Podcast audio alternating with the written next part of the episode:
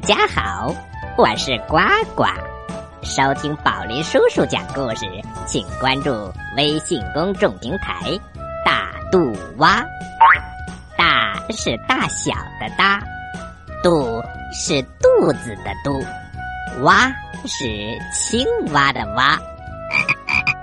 揉揉耳朵，故事马上就要开始喽！小朋友们，今天宝林叔叔给你讲的故事叫做《皇帝战蚩尤》。相传，在五千多年以前，黄河流域的气候非常的温暖，土地也非常的肥沃，森林呢非常的茂密，水草。非常的丰盛，非常的适合农民种地、养羊、养牛。当时在这一带居住着非常多的氏族，每个氏族少则几百人，多则几千人。他们共同劳动，共同生活。虽然物质生活水平非常的低下，但是却没有剥削。没有私有财产，有饭大家一起吃，有衣服大家一起穿，人和人之间和睦相处，安居乐业。随着人口越来越多，需求量越来越大，氏族之间就主动的联合起来，成为了部落。在那个时候，黄河流域的部落最大的。有两个，一个是苗族部落，一个是夏族部落。苗部落长叫做蚩尤，夏部落长叫轩辕。他们经常过着迁徒游牧的生活。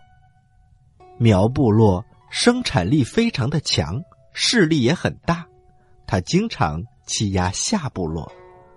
苗部落的族长蚩尤是炎帝的孙子，他非常的专横，只因为轩辕当年曾经打败过炎帝，所以呀，他非常的记仇，而且还经常的煽动苗部落的人为炎帝报仇。蚩尤手下有九个小部落，九九八十一个小头目。这些小头目号称“铜头铁臂八十一兄弟”，个个都是彪形大汉，凶猛异常。他们天不怕地不怕，蚩尤经常指使他们去抢劫夏部落的财物和食物，最后发展到了随便杀夏部落的人。轩辕皇帝为此。多次派人到苗部落说理，规劝蚩尤不要再这样胡作非为。蚩尤总是当面表示接受，可是背地里却认为轩辕皇帝软弱无能，于是就更加变本加厉的骚扰夏部落。所以呀，两大部落之间的矛盾日益激化。轩辕用仁义道德。不能感化蚩尤，最后没有办法，就只能发动战争啦。第一场战争叫做阪泉之战。阪泉之战，传说是发生在夏部落和神农氏部落通婚的时候。那个时候通婚呐，不光是出嫁女的，也出嫁男的。夏部落和神农氏部落。通过协商，双方同意各嫁出男女青年十名。一个风和日丽的日子里，两个部落的主婚人带着十名男女青年举行了历史上的第一次集体婚礼。女的头上戴着花环，脖子上挂着古珠项链，腰里围着染色的麻布。非常的好看，男的腰里围着兽皮，肩膀上挂着麻布袋人人都背着弓箭、石刀、石斧，显得非常的英俊威武。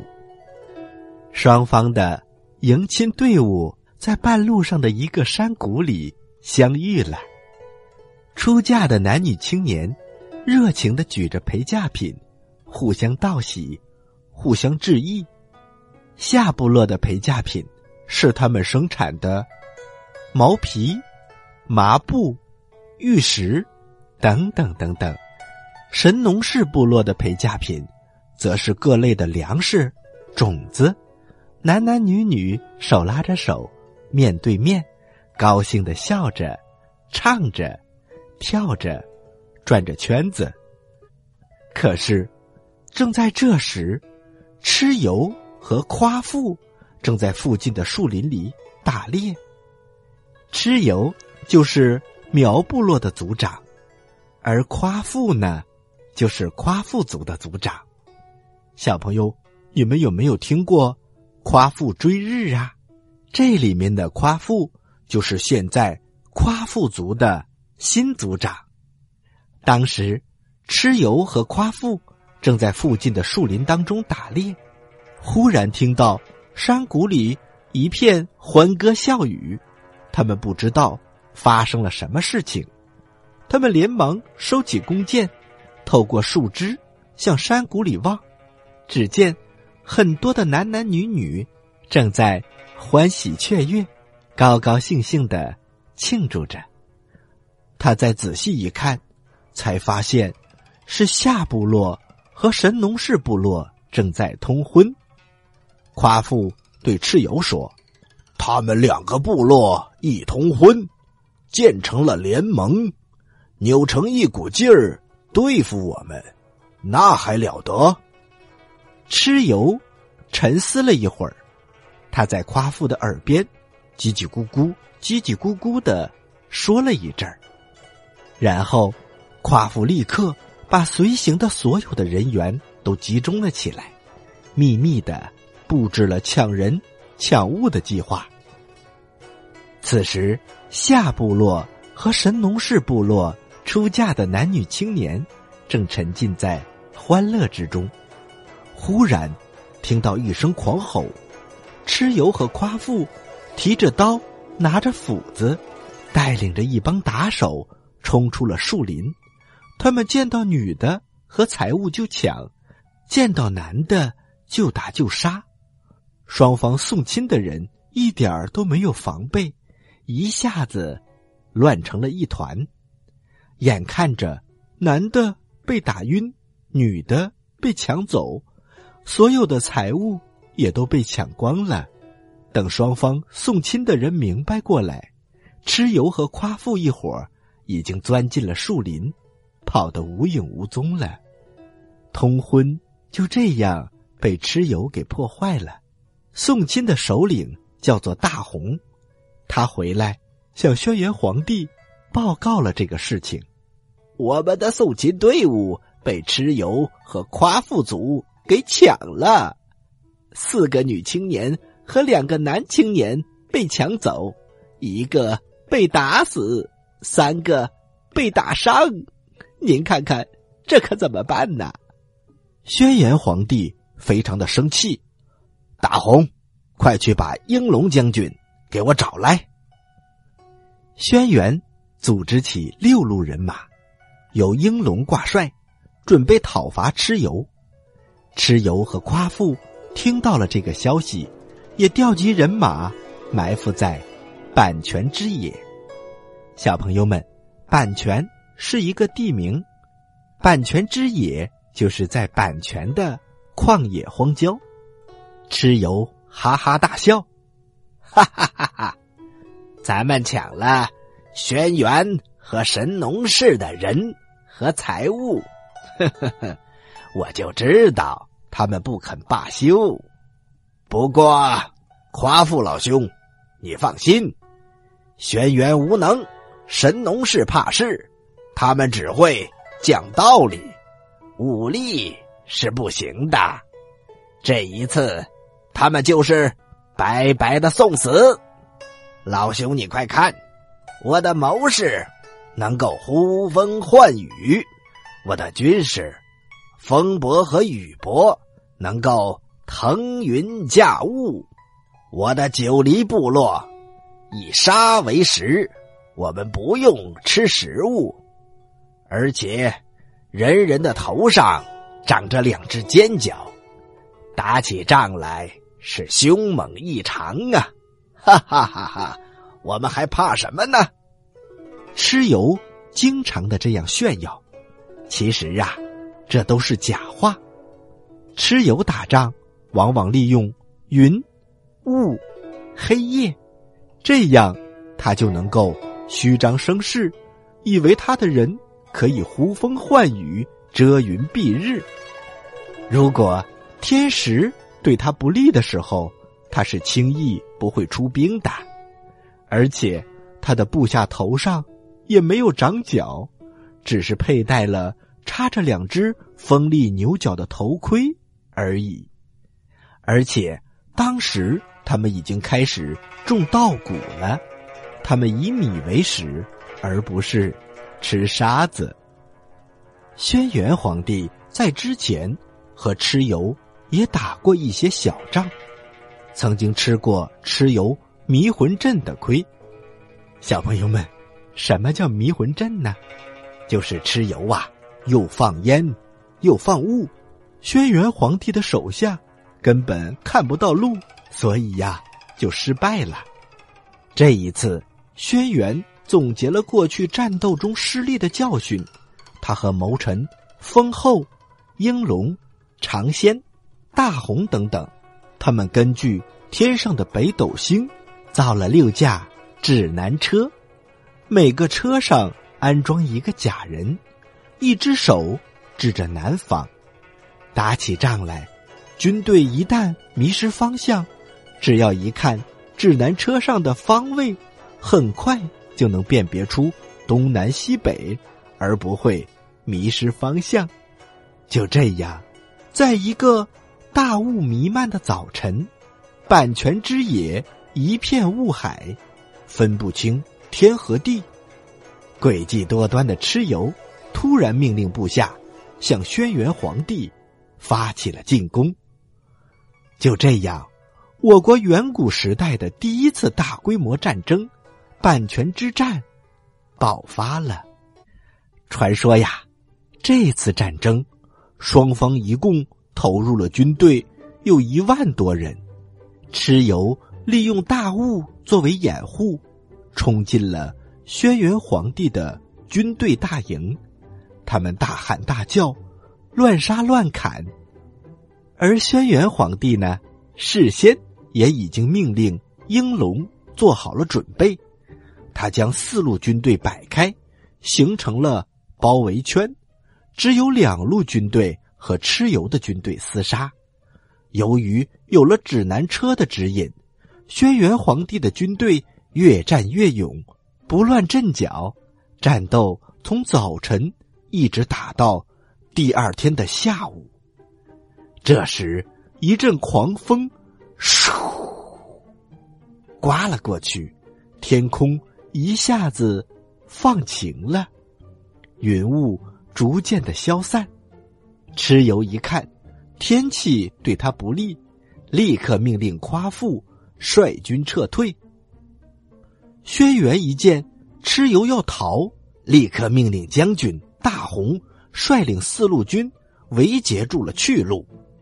轩辕和应龙骑上经过王亥训练的火畜。小朋友们，你一定不知道什么叫火畜。在当时啊，人们还不知道什么叫战马。经过一个叫王亥的人，把野马。训练成了战马，就这样，人们可以骑在马上来战斗。皇帝和英龙骑上战马追杀蚩尤，蚩尤扭头一看，轩辕和英龙骑着豹不像豹、虎不像虎的这么一种怪物，在紧紧的追赶他。他心里呀，早就开始胆小了。转眼间，轩辕皇帝已经追到了蚩尤，蚩尤根本就来不及躲，所以他就使出了他的绝招。只见他突然一跃，有三尺多高，用头上戴的锋利的牛角盔，直接向轩辕皇帝的火处刺了过去。轩辕皇帝一看，哎呀，他要杀我的马！他赶紧把缰绳一抖，火处立刻前蹄腾空而起，避过了蚩尤。可是蚩尤可乐子大了，他一下给撞空了，扑通一声，趴在了地上。轩辕皇帝一看，机会来了，他抡起了石斧，狠狠的向下砸。蚩尤一声惨叫，倒在了地上。此时，夸父赶了过来，他赶紧抱住蚩尤，一下子从悬崖上跳了下去，就这样被他们逃脱了。蚩尤和夸父逃脱以后，他们手下的八十一个小头目，其中有二十一个被俘虏了。在这二十一个人当中。有一个叫做满角，另外一个叫做立石，他们一直不服，总想着能逃回去。有一天，轩辕皇帝正在教练场练兵，他们两个趁机逃了出去。可是刚刚跑出教练场，就被英龙给发现了。满角和立时一见英龙追了过来。他们知道一时逃不出去，就回头和英龙打了起来。嘿，我们两个人打一个英龙，还不是手到擒来？满角以为他们两个人一起一定能够打败英龙，他们不知道英龙可是轩辕皇帝手下的一个猛将啊。他武功非常的高强，只有两三个回合，满脚和立石就被英龙打翻在地。英龙举起石斧，正要使劲的砸，被轩辕皇帝给看到了。轩辕皇帝大喊一声：“手下留人！”然后他就追了过来，紧接着又把满脚和立石从地上扶了起来。这时，正在教练场上的人都围了过来，他们一个劲儿的大声喊：“杀了这两个家伙，为咱们的兄弟报仇！”轩辕皇帝摆了摆手：“来人，把所有的俘虏都召集在教练场上，我有话说。”英龙和大红马上派人把所有的俘虏都召集在了。教练场上，轩辕对这些俘虏心情沉重的说：“我轩辕和炎帝原来是一母所生的异父兄弟。当年炎帝轻信了别人的挑拨离间，一心想要和我争夺天下，结果发生了战争，他被打败了，逃到了南方。”再也回不来了。如今，蚩尤一心想替炎帝报仇，到处抢劫，滥杀无辜，弄得天下不安。你们回去，告诉蚩尤，天地广阔，四海共存，不要夺取别人的东西，更不要随便的杀人。我们都应该以礼相待。和平共存，你抢我杀，对谁也没有好处，所以我决定把你们全部都放回去，一个都不杀。轩辕皇帝说完，他命令罗姆、方雷氏把早已经准备好的干肉、干鱼分给了所有的俘虏，供他们在路上食用。满脚立时，你们两个人过来。满脚立时满脸疑惑的走了过来。你们两个不是想逃走吗？你们负责把全部的俘虏都带回去吧。这件事情对于轩辕皇帝的手下来说，他们心里非常的不理解。他们都认为轩辕心肠太软了。所有的人都认为，如果不杀几个蚩尤的人，实在是解不了心头之恨。轩辕皇帝当然理解大家的心情，他再三向他的部下解释说：“千错万错，错在领头人；千罪万罪，罪在蚩尤本人。他的部下是无罪的，他们只是听命行事。如果我们把他们都杀了，那跟蚩尤又有什么分别呢？”人们听到轩辕这么一说，觉得很有道理，也就没有什么怨言了。蚩尤和夸父见到轩辕把所有的人都放了回来，他们大吃一惊。满脚和立石一再对蚩尤讲轩辕如何的仁义，如何的宽宏大量。首领，轩辕是一个仁义的首领，他不仅。宽宏大量，而且不随意的杀人，也不欺压他的部下。蚩尤听着听着就不耐烦了，哼，这些都是鬼话。蚩尤没等他们说完，就怒气冲冲的一脚踢开了满角，一斧子砍死了立石。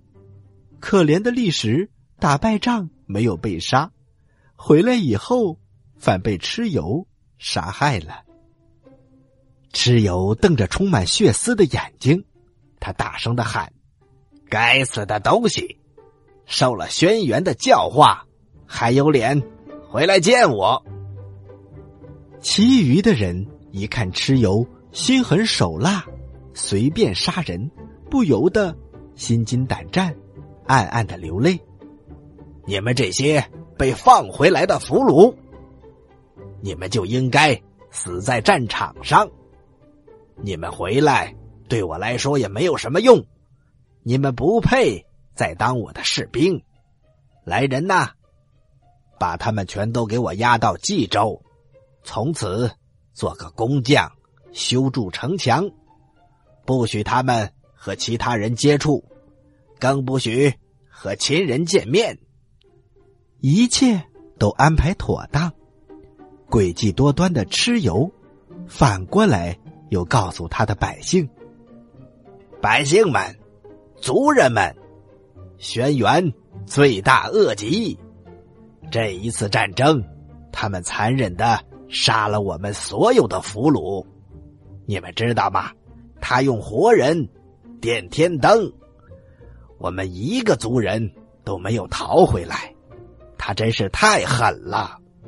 你们要记住这笔血债，加紧训练，准备报仇。我们要报仇！我们要报仇！我们要报仇！不甘心失败的蚩尤，将本部落的人员动员了起来，利用他们发现的金石，日夜冶炼钢铁，制造了各种的兵器。还把平时抢来的财物和食物，全部都集中在了冀州城。他加紧修筑城池，准备和轩辕在这里决一死战。深夜，冀州城内冶炼钢铁的土地上，火光冲天。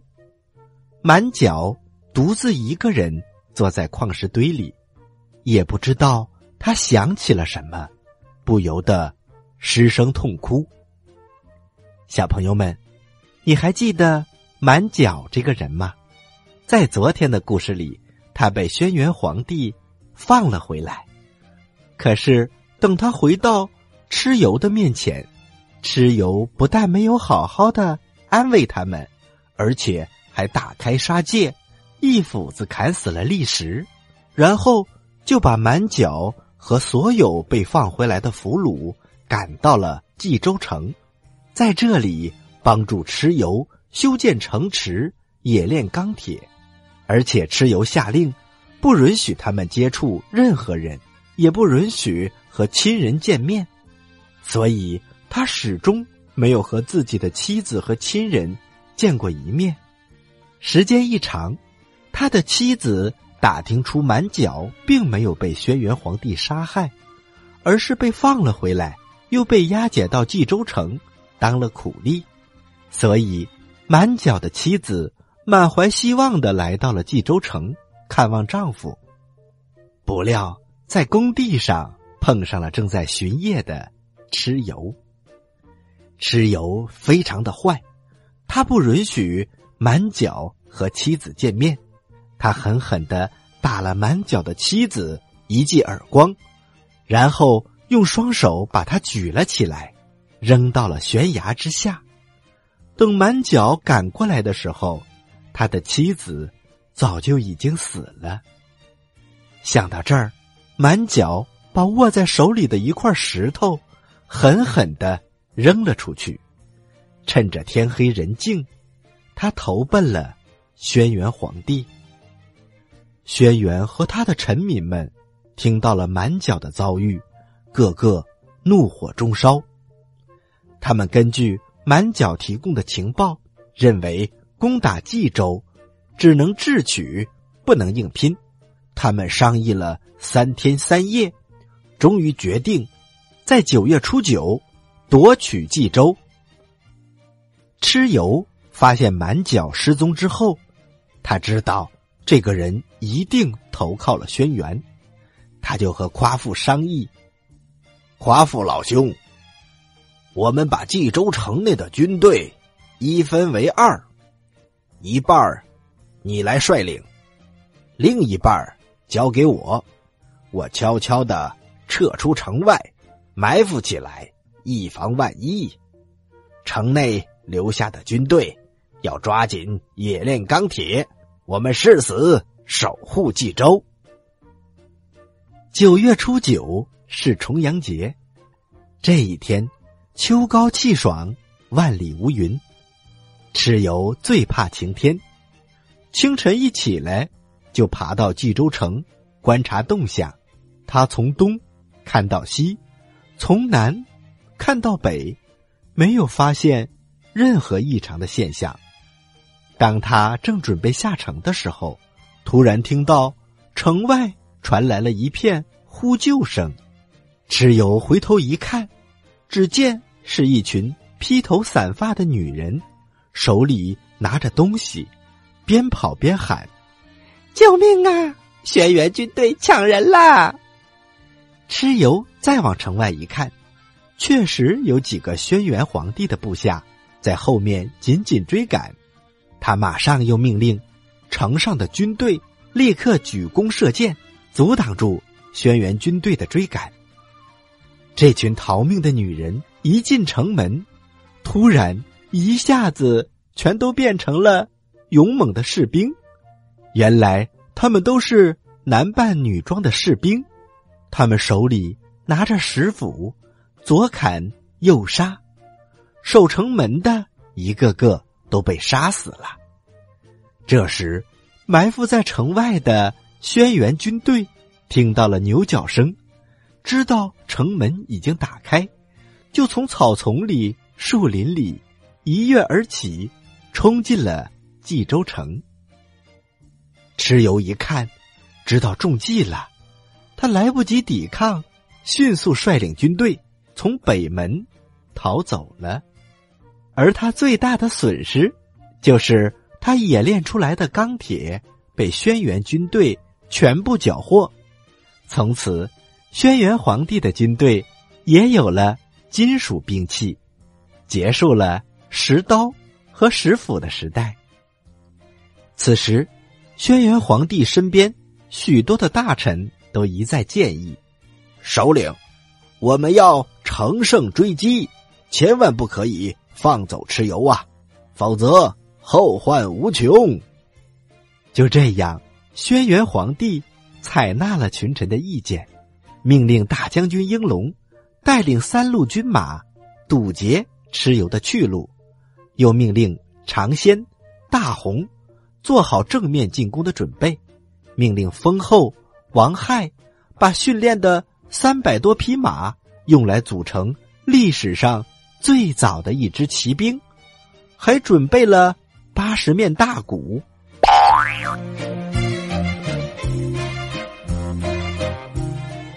而此时，蚩尤的军队也没有闲着，他们全部换上了钢铁的兵器，然后来到了逐鹿之野。这就是传说中的逐鹿大战。双方都集中了所有的兵力，第一次交锋，不分胜负。蚩尤总是利用气候的变化偷袭轩辕，而轩辕的军队。则把蚩尤围得水泄不通，不给他留半点逃窜的空隙。双方军队战战停停，整整打了七七四十九天。到了第五十天的中午，天气突变，狂风大作，天昏地暗。蚩尤认为时机已到，将士们。准备突围。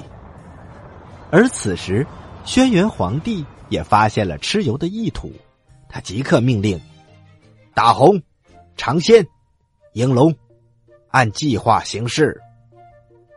随后，他又吩咐封后、王亥，你们不能随便勒战鼓，骑兵不能轻易上阵，没有我的命令，绝对。不许乱动！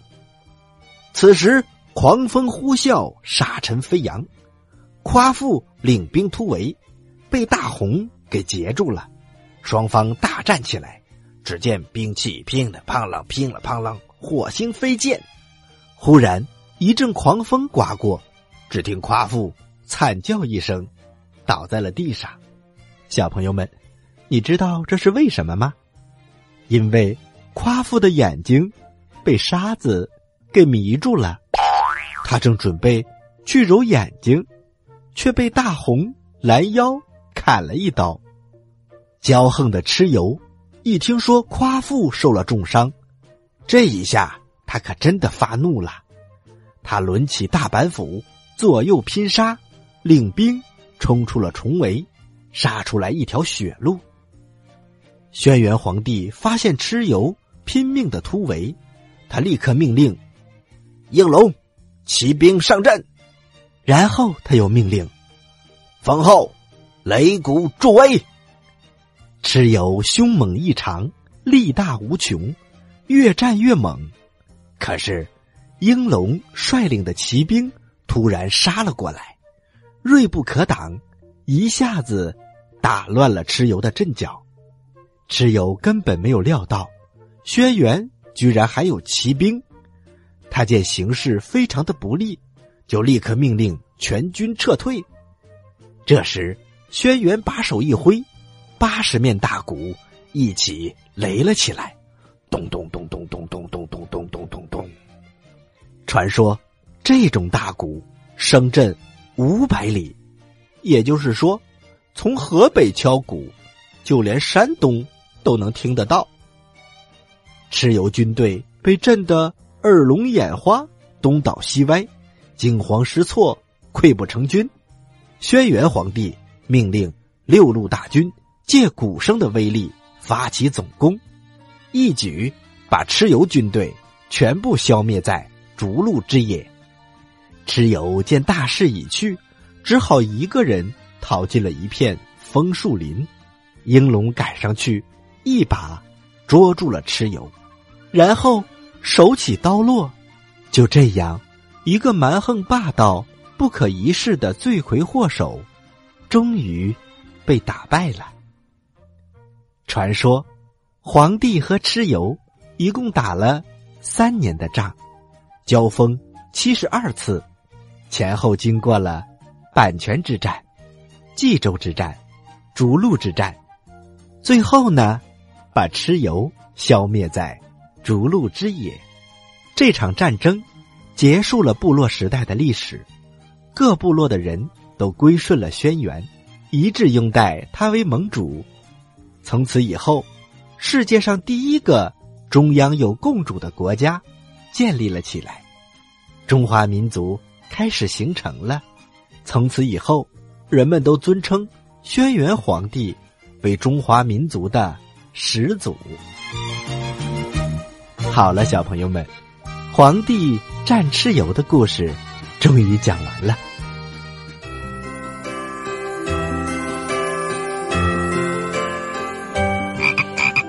林叔叔的故事就讲到这儿。如果你想听更多的故事，或者是想参与很多丰富多彩的活动，请关注我们的微信公众平台“大肚蛙”。大是大小的大，肚是肚子的肚，蛙是青蛙的蛙。